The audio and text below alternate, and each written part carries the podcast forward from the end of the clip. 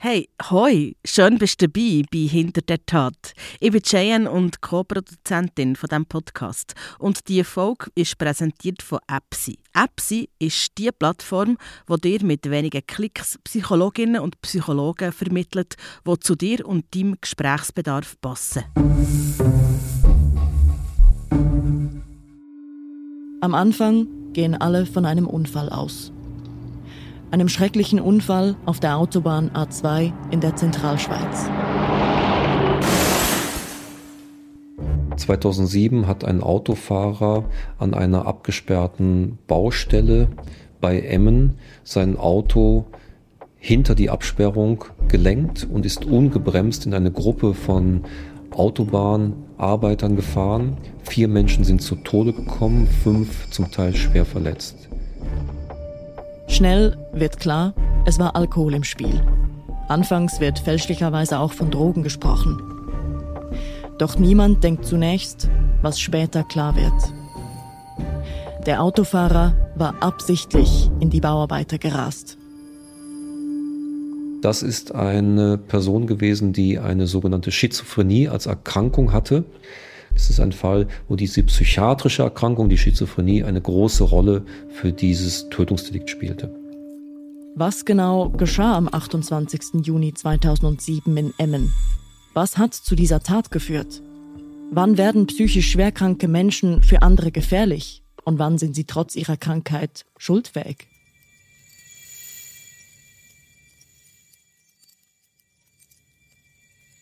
Hinter der Tat der True Crime Podcast mit Frank Urbaniok. Mit dem bekanntesten Gerichtspsychiater der Schweiz blicken wir in die Psyche von Täter und Täterinnen.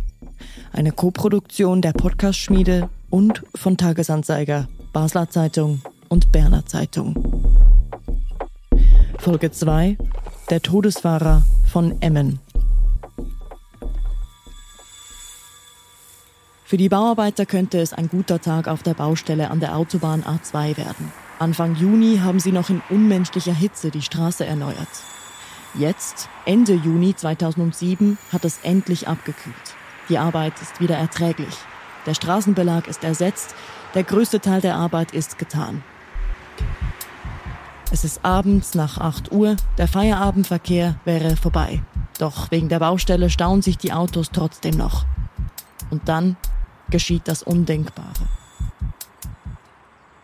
Der Lenker von dem weißen Saab hat die Kolonne plötzlich rechts überholt und ist durch die Absperrungen durch Rittarbeiter gerast. Ausschlaggebend für das tödliche Manöver sind vermutlich Alkohol und Drogen. Gewesen. So erzählt es ein SRF-Reporter am Tag danach. Drei Arbeiter sind auf der Stelle tot. Sechs weitere müssen mit Verletzungen ins Spital. Einer der Verletzten verstirbt dort später. Der Fahrer überlebt. Die Kantonspolizei macht nach dem Unfall bereits Angaben über ihn. ist ein 28-jähriger Schweizer, der hier im Kanton Luzern wohnt. Er war angetrunken, das heisst, wir haben Anzeichen festgestellt. Der Atemlufttest und der Druckschnelltest sind positiv gewesen. Wir haben eine Blut- und Urinprobe gemacht bei ihm. Es ist ihm jetzt heute am Freitag vom zuständigen Untersuchungsrichter die Haft eröffnet worden. Der Mann bleibt in Untersuchungshaft. Doch als die Polizei den Lenker kurze Zeit später ein erstes Mal befragt, sieht sie erste Anzeichen dafür, dass es eben mehr war als ein Unfall. Denn der Autofahrer zeigt in ersten Befragungen eine schockierende Reaktion. Im Sinne von, wie toll das gewesen ist und wie gut das gewesen ist. Und jetzt äh, hat das mal allen gezeigt. Und da ist den Polizisten selbstverständlich auch schon aufgefallen, dass hier eine psychiatrische Symptomatik äh, vorhanden ist. Und diese Symptomatik hat einen Namen. Der Täter ist schizophren. Schizophrenie ist eine Erkrankung, die zu schweren psychiatrischen Symptomen führt und bedeutet immer, dass es Auffälligkeiten gibt äh, im Bereich des Denkens, im Bereich der Wahrnehmung, im Bereich der Gefühle, im Bereich auch der, der Handlungen. Gegen außen zeigt sich eine Schizophrenie zum Beispiel darin, dass ein klarer Gedanke gar nicht mehr geäußert werden kann, dass wenn man sich mit der Person unterhält, dass man sagt, ich verstehe das gar nicht, das ist zerfahren, das hat doch keine Ordnung. Diese Krankheit macht das Zusammenleben mit Menschen schwierig. Der Todesfahrer von Emmen war fähig, ungebremst in eine Gruppe von Menschen zu rasen, völlig unbeteiligte Menschen, die er nicht gekannt hat. Darum stellt sich nach dieser Tat die Frage, Inwiefern hat die Schizophrenie in diese grausame Tat hineingespielt? Frank Urbaniok wird beauftragt, ein Gutachten über den Täter zu erstellen. Er versucht dafür, dessen Biografie nachzuzeichnen und sucht nach Auffälligkeiten. Schon als Bub fällt der spätere Todesfahrer als Sonderling und Einzelgänger auf. Er hat bereits als Kind Mühe, sich auf andere einzulassen. Das kommt früh im Alter von 12 bis 13 Jahren schon zu Drogenkonsum und äh, auch naheliegend denkt man dann ja meistens daran, ja, es ist vielleicht ein schwieriges Kind und äh, die Drogen sind das Problem und denkt noch nicht an eine schizophrene Erkrankung. Aber Urbaniok vermutet, dass die Schizophrenie bereits da beginnt, dass sie nur noch niemand erkennt. Es ist eine früh beginnende schizophrene Erkrankung, die sich dann im jungen Erwachsenenalter, 17, 18, dann immer deutlicher zeigt, eben in dieser auch ähm, Außenseiterposition, in diesen vielleicht absonderlichen Verhaltensweisen. Und er versucht dann eine Lehre zu machen. Er beginnt eine Lehre als Lastwagenfahrer, bricht diese dann aber ab zu schwierig ist sein Verhalten. Dann kristallisiert sich dann stärker heraus, dass es eben doch nicht nur eine schwierige Charakterproblematik ist oder ein Drogenkonsum, sondern dass dann eben diese paranoiden Dinge auch mit einer Gereiztheit, mit einer Aggressivität dazu kamen. Der junge Mann wird immer auffälliger. Die Polizei greift ihn jetzt ein erstes Mal auf, was dazu führt, dass er psychiatrisch abgeklärt wird. Der Befund ist eine Schizophrenie und der Mann kommt in Behandlung. Medikamente sind dann sehr wichtig, dass man diese wahnhaften Symptome, dass man die zurückdrängen kann. Der junge Mann ist laut Akten ein Zitat recht typischer Patient. Die Ärztinnen und Ärzte verschreiben ihm Medikamente, um die wahnhaften Symptome zurückzudrängen, und am Anfang nimmt er sie auch ein. Also es geht mal gut und mal weniger gut. Er nimmt die Medikamente eine Zeit lang und dann hat er das Gefühl, ich brauche das doch nicht mehr. Aber auch das ist nicht so äh, besonders, sondern das äh, sieht man noch in vielen Fällen. Und dann ist es halt Aufgabe auch der Therapeuten, der Psychiater, der Psychologen, der Krankenpfleger dann dort darauf hinzuwirken, dass Medikamente genommen werden, dass Probleme aus dem Alltag besprochen werden, dass man möglichst Stresssymptome reduziert. Also so wie man das bei vielen anderen dann auch macht. Während die medikamentöse Behandlung beginnt, versucht er ein zweites Mal die Lehre als Lastwagenchauffeur. Wieder bricht er sie ab. Dabei wollte er eigentlich sein Hobby zum Beruf machen. Autofahren ist ihm außerordentlich wichtig. Es ist ein Hobby von ihm, eine Leidenschaft. Umso mehr schmerzt es ihn, als er plötzlich gar nicht mehr fahren darf. Er hat dann einen Entzug der, des Führerausweises, weil er da mit äh, Cannabis äh, erwischt worden ist. Und dann hat man gesagt, der Führerausweis wird erst wieder zurückgegeben, wenn er eine Abstinenz nachgewiesen hat und wenn er auch die Medikamente nimmt, man hat das natürlich mit der schizophrenen Erkrankung auch gesehen, hat das gewusst, hat gesagt, also das muss kontrolliert sein, das muss alles gut sein, dass er im Straßenverkehr teilnehmen kann. Ein Jahr lang darf er nicht fahren und er hält sich daran. Er befolgt alle Auflagen, absolviert jede Kontrolle. Und weil das alles gut war, hat man ihm den Führerausweis zurückgegeben. Und da merkt man auch so in seiner Biografie, das ist für ihn was Wichtiges gewesen. Und da hat er auch wirklich sich dann angestrengt und das gut gemacht und hat auch den Führerausweis zurückbekommen. Ein Jahr später sitzt er wieder am Steuer. Aber genießen kann er das Fahren immer weniger. Denn er fühlt sich verfolgt. Er schildert zum Beispiel so Situationen, er fährt im Auto und dann gibt es Blitze, dann gibt es Zeichen, dann wird er wie beschossen, mit, äh, wie mit Lasern irgendwie. Er fühlt sich verfolgt von, so sagt er später in eigenen Worten, denen da draußen. Er glaubt, jemand wolle ihn bewusst ärgern. Und er nimmt das so wahr. Und er nimmt das aber häufig nicht als eine Bedrohung an Leib und Leben, sondern als zutiefst ärgerlich und provozierend. Also das ist doch eine Schweinerei und da machen die dieses und jenes und äh, da kann man sich ja auch gut vorstellen, so ist es auch gewesen, dass damit da auch eine Reizbarkeit verbunden war.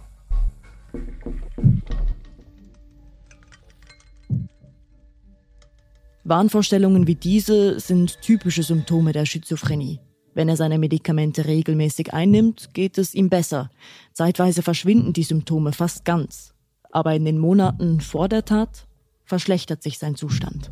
Und der Therapeut, der ihn ambulant betreut, dem bleibt das auch nicht verborgen, der merkt das auch und versucht, so wie man das versucht, ihn wieder zu motivieren und äh, zu motivieren, auch die Medikamente regelmäßig einzunehmen und äh, versucht Stress zu reduzieren. So, aber dann kommt es dazu, dass er dann in dieser Phase die Medikamente komplett absetzt. Jetzt nehmen die Wahnvorstellungen zu. Er fühlt sich stärker drangsaliert als vorher. Er arbeitet zwar noch und führt gegen außen ein unbescholtenes Leben, aber sein Zustand verschlechtert sich zusehends. Dann kommt es in einer weiteren Phase dazu, dass er jetzt dann auch anfängt, wieder Alkohol zu trinken. Und da sieht man so, es kommt der eine Faktor dazu, der nächste Faktor dazu. Dann kommt es auch schon äh, so zu dokumentierten Auffälligkeiten, irgendeinem Streit auf der Straße. Die Reizbarkeit nimmt zu. Es sind kleine Delikte, die die Polizei zwar erfasst, aber Maßnahmen ergreift sie nicht.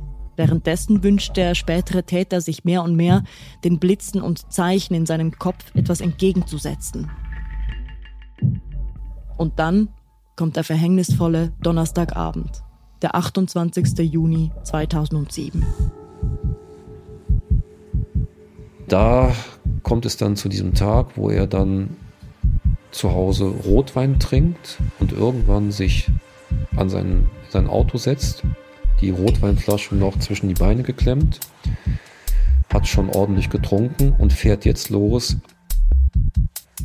Und das Gefühl ist jetzt, der Anspannung, der Reizbarkeit. Eigentlich ist er jetzt so unterwegs und sagt, jetzt reicht es, jetzt schlage ich zurück.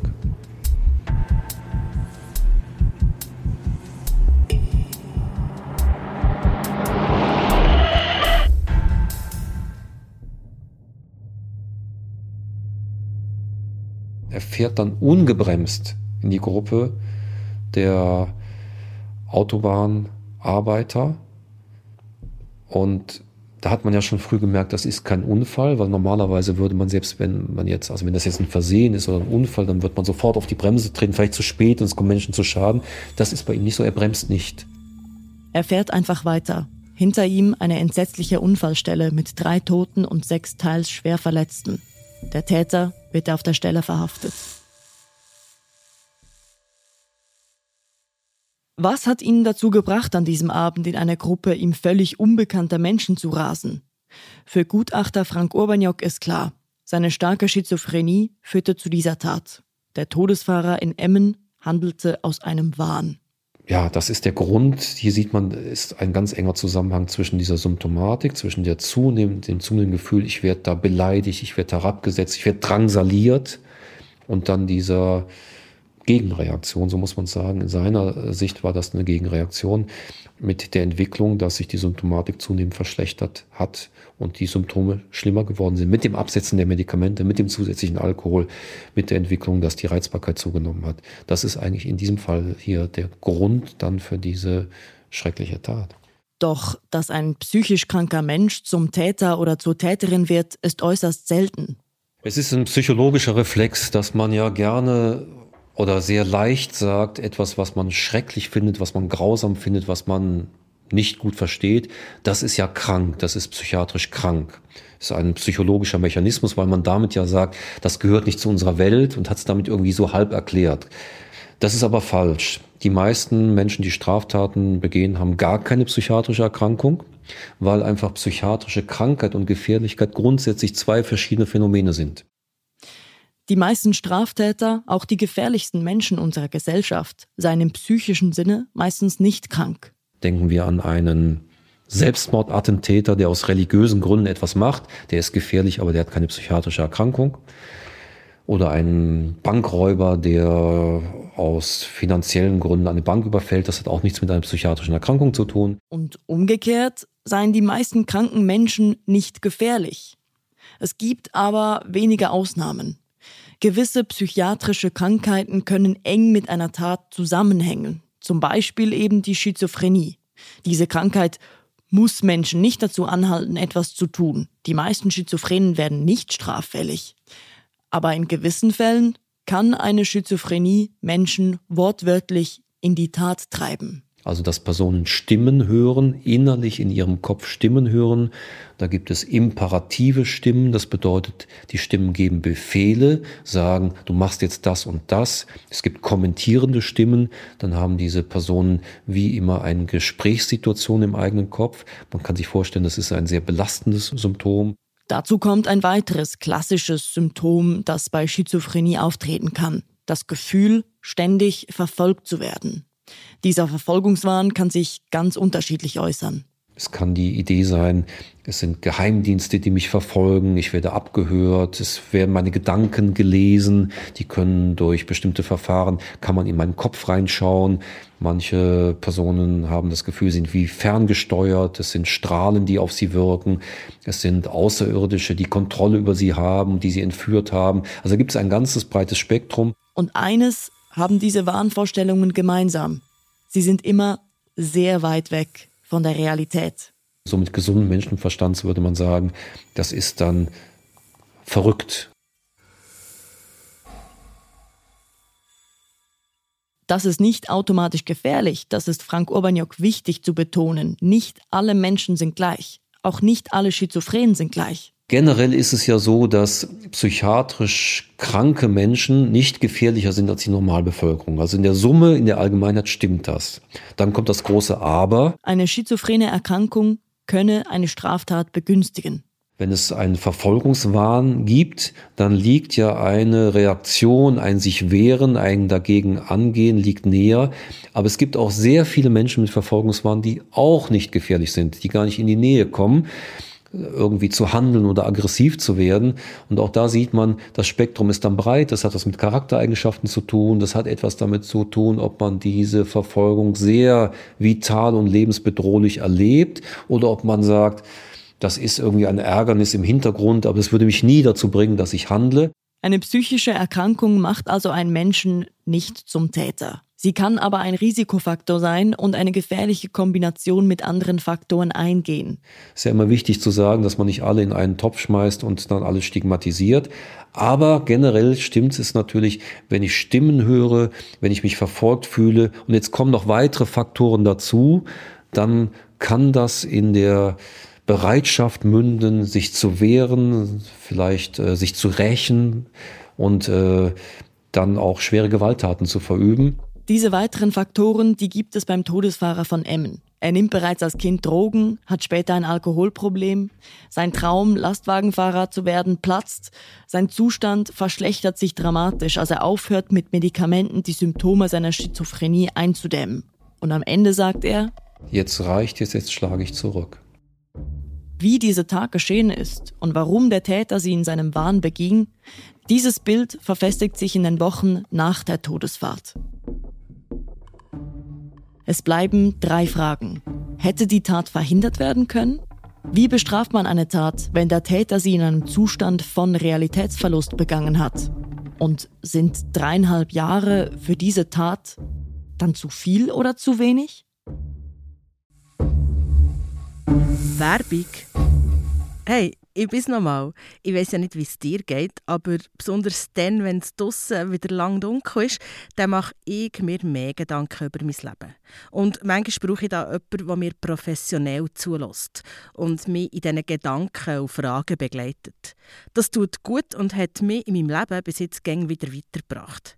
Aber ich weiß, es ist nicht gäng einfach, eine passende Psychologin oder einen passenden Psychologen zu finden, der auch gerade Zeit hat. Darum gibt es jetzt Apps. Auf dieser Plattform findest du handverlesene Fachleute, die zu deinem Anliegen passen. Du kannst ganz unkompliziert, dann, wenn es für dich stimmt, online ein paar Fragen beantworten. Dann bekommst du Vorschläge für PsychologInnen, die auch gerade in einem kostenlosen Introgespräch kannst lernen kennen mit Apps bekommst du so die passende Unterstützung für deinen individuellen Lebensweg. Apps kann dir auch gerade Fragen zur Versicherung beantworten und nimmt dir und deiner Psychologin mit dem Arbeit ab. Ohne Papierkram, ohne Wartezimmer. Über den Link in den Show Notes gibt es 50 Franken für deine erste Sitzung geschenkt. Werbung. Es bleiben drei Fragen. Hätte die Tat verhindert werden können? Wie bestraft man eine Tat, wenn der Täter sie in einem Zustand von Realitätsverlust begangen hat? Und sind dreieinhalb Jahre für diese Tat dann zu viel oder zu wenig? Zu der ersten Frage, der Frage nach dem Vorhersehen einer solchen Tat, hat Frank Urbaniok eine klare Meinung. Ich glaube, wenn man den ganzen Fall sieht und wenn man die Vorgeschichte kennt, man hätte also sicher eine gute Chance gehabt, eben mit der Konfrontation, mit dem Entzug der Fahrerlaubnis, vielleicht dann auch mit einer Krisenintervention, einer stationären Einweisung, dass es erstmal wieder in eine Klinik geht, einige Wochen, dass man die Medikamente wieder einstellt. Die Chance war sicher da, dass man dann das auch hätte verhindern können, ja. Gerade beim Führerscheinentzug sieht Urbaniok einen Fehler. Denn als der Mann seinen Ausweis für ein Jahr abgeben muss und erst unter Auflagen wieder erhält, das ist ein gutes Jahr für ihn. Er hält sich an alles und nimmt seine Medikamente. Weshalb wendet man diese Maßnahme nicht nochmals an? Weshalb entzieht man ihm nicht noch einmal den Ausweis, als er die Medikamente absetzt und sich sein Zustand verschlechtert? Ja, es ist eine sehr berechtigte Frage. Und das ist auch eine Frage, die sich in dem Fall dann gestellt hat, dass man dann gesagt hat, ist da in der Betreuung sowas schiefgelaufen, dass das am Schluss vielleicht sogar ein grob fahrlässiges oder fahrlässiges Verhalten von den Betreuungspersonen gewesen ist. Der behandelnde Psychiater hätte seinen Patienten beim Straßenverkehrsamt melden können, damit ihm der Führerschein wieder entzogen wird. Er hat das aber nicht getan.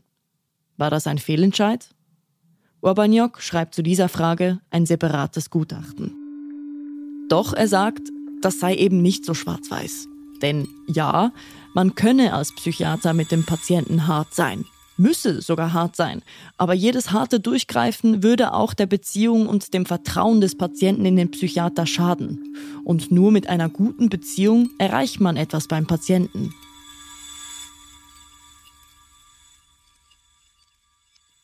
Der rechtliche Rahmen ist das zweite.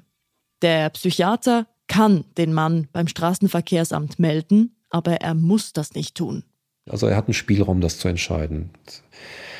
Und hier hat sich die betreuende Person dann entschieden, ich warte noch zu, ich warte damit noch ab, weil er natürlich, oder ich vermute, dass die Befürchtung hatte, wenn ich jetzt eine Meldung ans Straßenverkehrsamt mache, dann ist die Beziehung kaputt, dann habe ich gar keinen Einfluss mehr, dann kann ich ihn gar nicht mehr kontrollieren, was, dann müssen wir vielleicht eine stationäre Einweisung machen, was auch immer.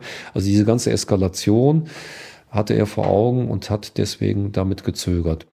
Das war aus heutiger Sicht falsch, aber Konsequenzen hat es für den behandelnden Psychiater nicht. Und das ist für Urbaniok in Ordnung. Aus professioneller Sicht hätte man früher in diese Konfrontation gehen müssen und auch Meldung machen müssen. Aber ich fand nicht, dass man jetzt dieser Person daraus hätte einen Strick drehen sollen, weil das hätten, ich würde sagen, tausend andere Therapeuten in der gleichen Situation auch so gemacht.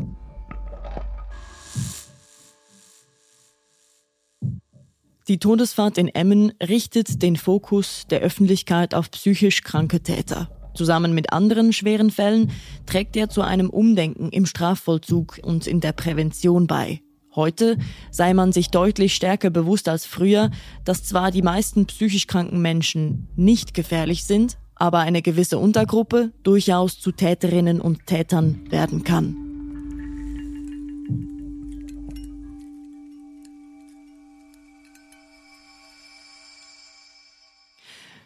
Nach der Todesfahrt beginnt die juristische Aufarbeitung. Zweieinhalb Jahre nach der Tat, im November 2009, erhebt die Staatsanwaltschaft Anklage.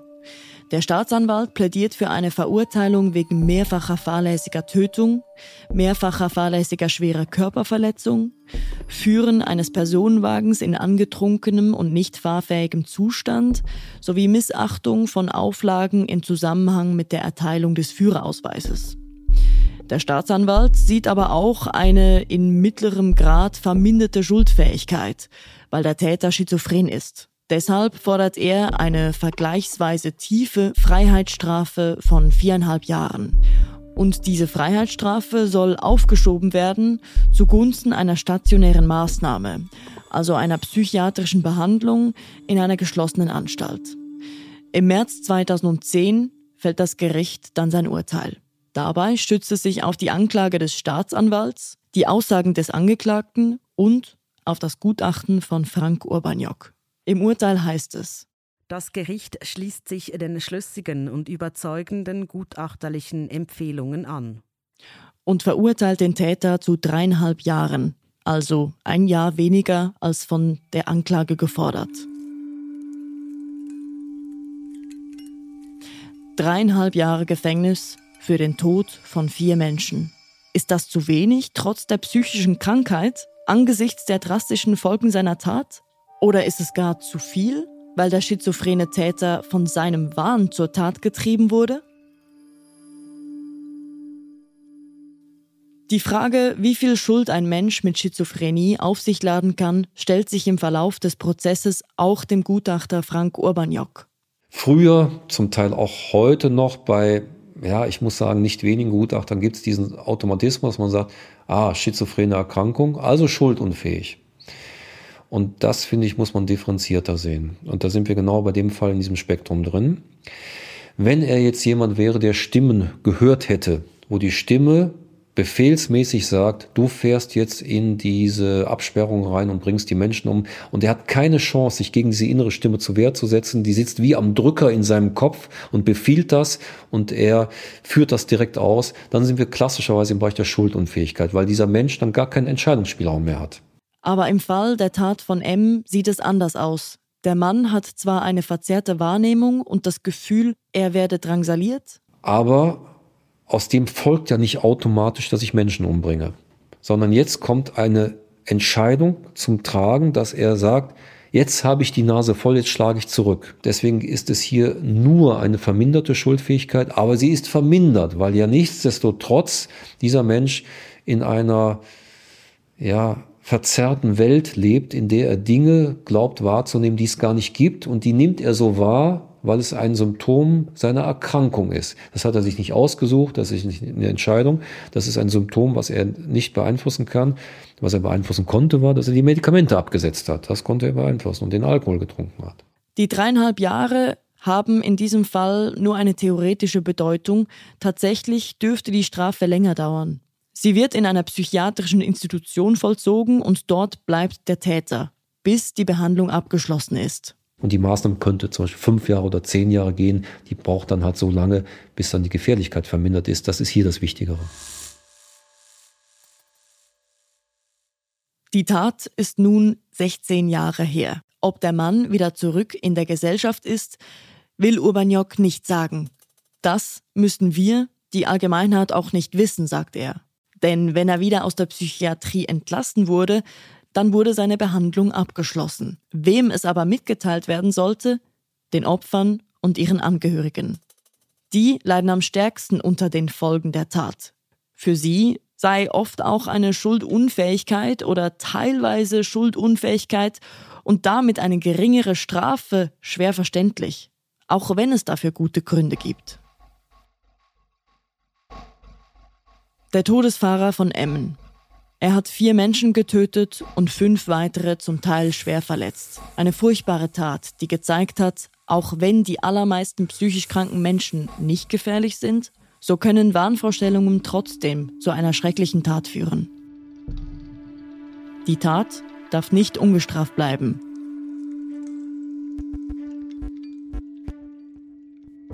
Das ist Hinter der Tat. True Crime mit Frank Urbaniok. Eine Koproduktion der Podcast-Schmiede und von Tagesanzeiger, Basler Zeitung und Berner Zeitung mit Frank Urbaniok. Mit dem bekanntesten Gerichtspsychiater der Schweiz blicken wir in die Psyche von Täter und Täterinnen. In der nächsten Folge brutale Raubüberfälle. Fünf Raubüberfälle. Es gibt als Bilanz zwei zum Teil schwer verletzte Menschen und zwei Tote. Ein Mann begeht in kurzer Zeit fünf Raubüberfälle auf Juweliergeschäfte. Bei jedem Überfall wird er brutaler. Ein Psychopath heißt es nach den ersten Einvernehmungen. Ein komplexes psychiatrisches Profil, sagt Frank Urbaniok. Er entscheidet sich was, irgendwas zu machen, dann geht er 100 Prozent. Das nennt sich als Eigenschaft fokussierte Zielgerichtetheit, auch Affinität für tötungsnahe Handlungen. Und das ist die Kombination aus chronifizierter Gewaltbereitschaft, bedeutet, wenn es für mich nützlich ist, dann setze ich Gewalt ein. Und es geht bei ihm dahin auch, das ist auch keine Grenze, wenn es lebensgefährlich wird. Das ist die Affinität für tötungsnahe Handlungen. Was treibt einen Menschen dazu, andere Menschen einfach aus dem Weg zu räumen? Und was passiert, wenn ein Täter in Verwahrung kommt? Folge 3 von Hinter der Tat gibt es überall, wo es Podcasts gibt. Habt ihr Fragen oder Bemerkungen zur aktuellen Folge? Dann schreibt uns auf podcasts.tamedia.ch. In einer Bonusfolge werden wir die wichtigsten Fragen aufgreifen. Mehr Crime-Inhalte findet ihr auf der Webseite und in der App des Tagesanzeigers, der Basler Zeitung, der Berner Zeitung und aller Tamedia-Titel. Wer noch kein Abo hat, kann den Tagesanzeiger drei Monate zum Preis von einem Monat hören und lesen. Mehr Infos auf podcast.tagesanzeiger.ch. Hinter der Tat. Redaktion Simon Lechmann. Produktion bei der Podcast-Schmiede Cheyenne Mackay, Franziska Engelhardt, Nico Leuenberger. Produktion beim Tagesanzeiger Laura Bachmann und Mirja Gabatula. Erzählerin Laura Bachmann. Sound, Mix und Mastering Christina Baron. Projektleitung bei der Podcast-Schmiede Cheyenne Mackay.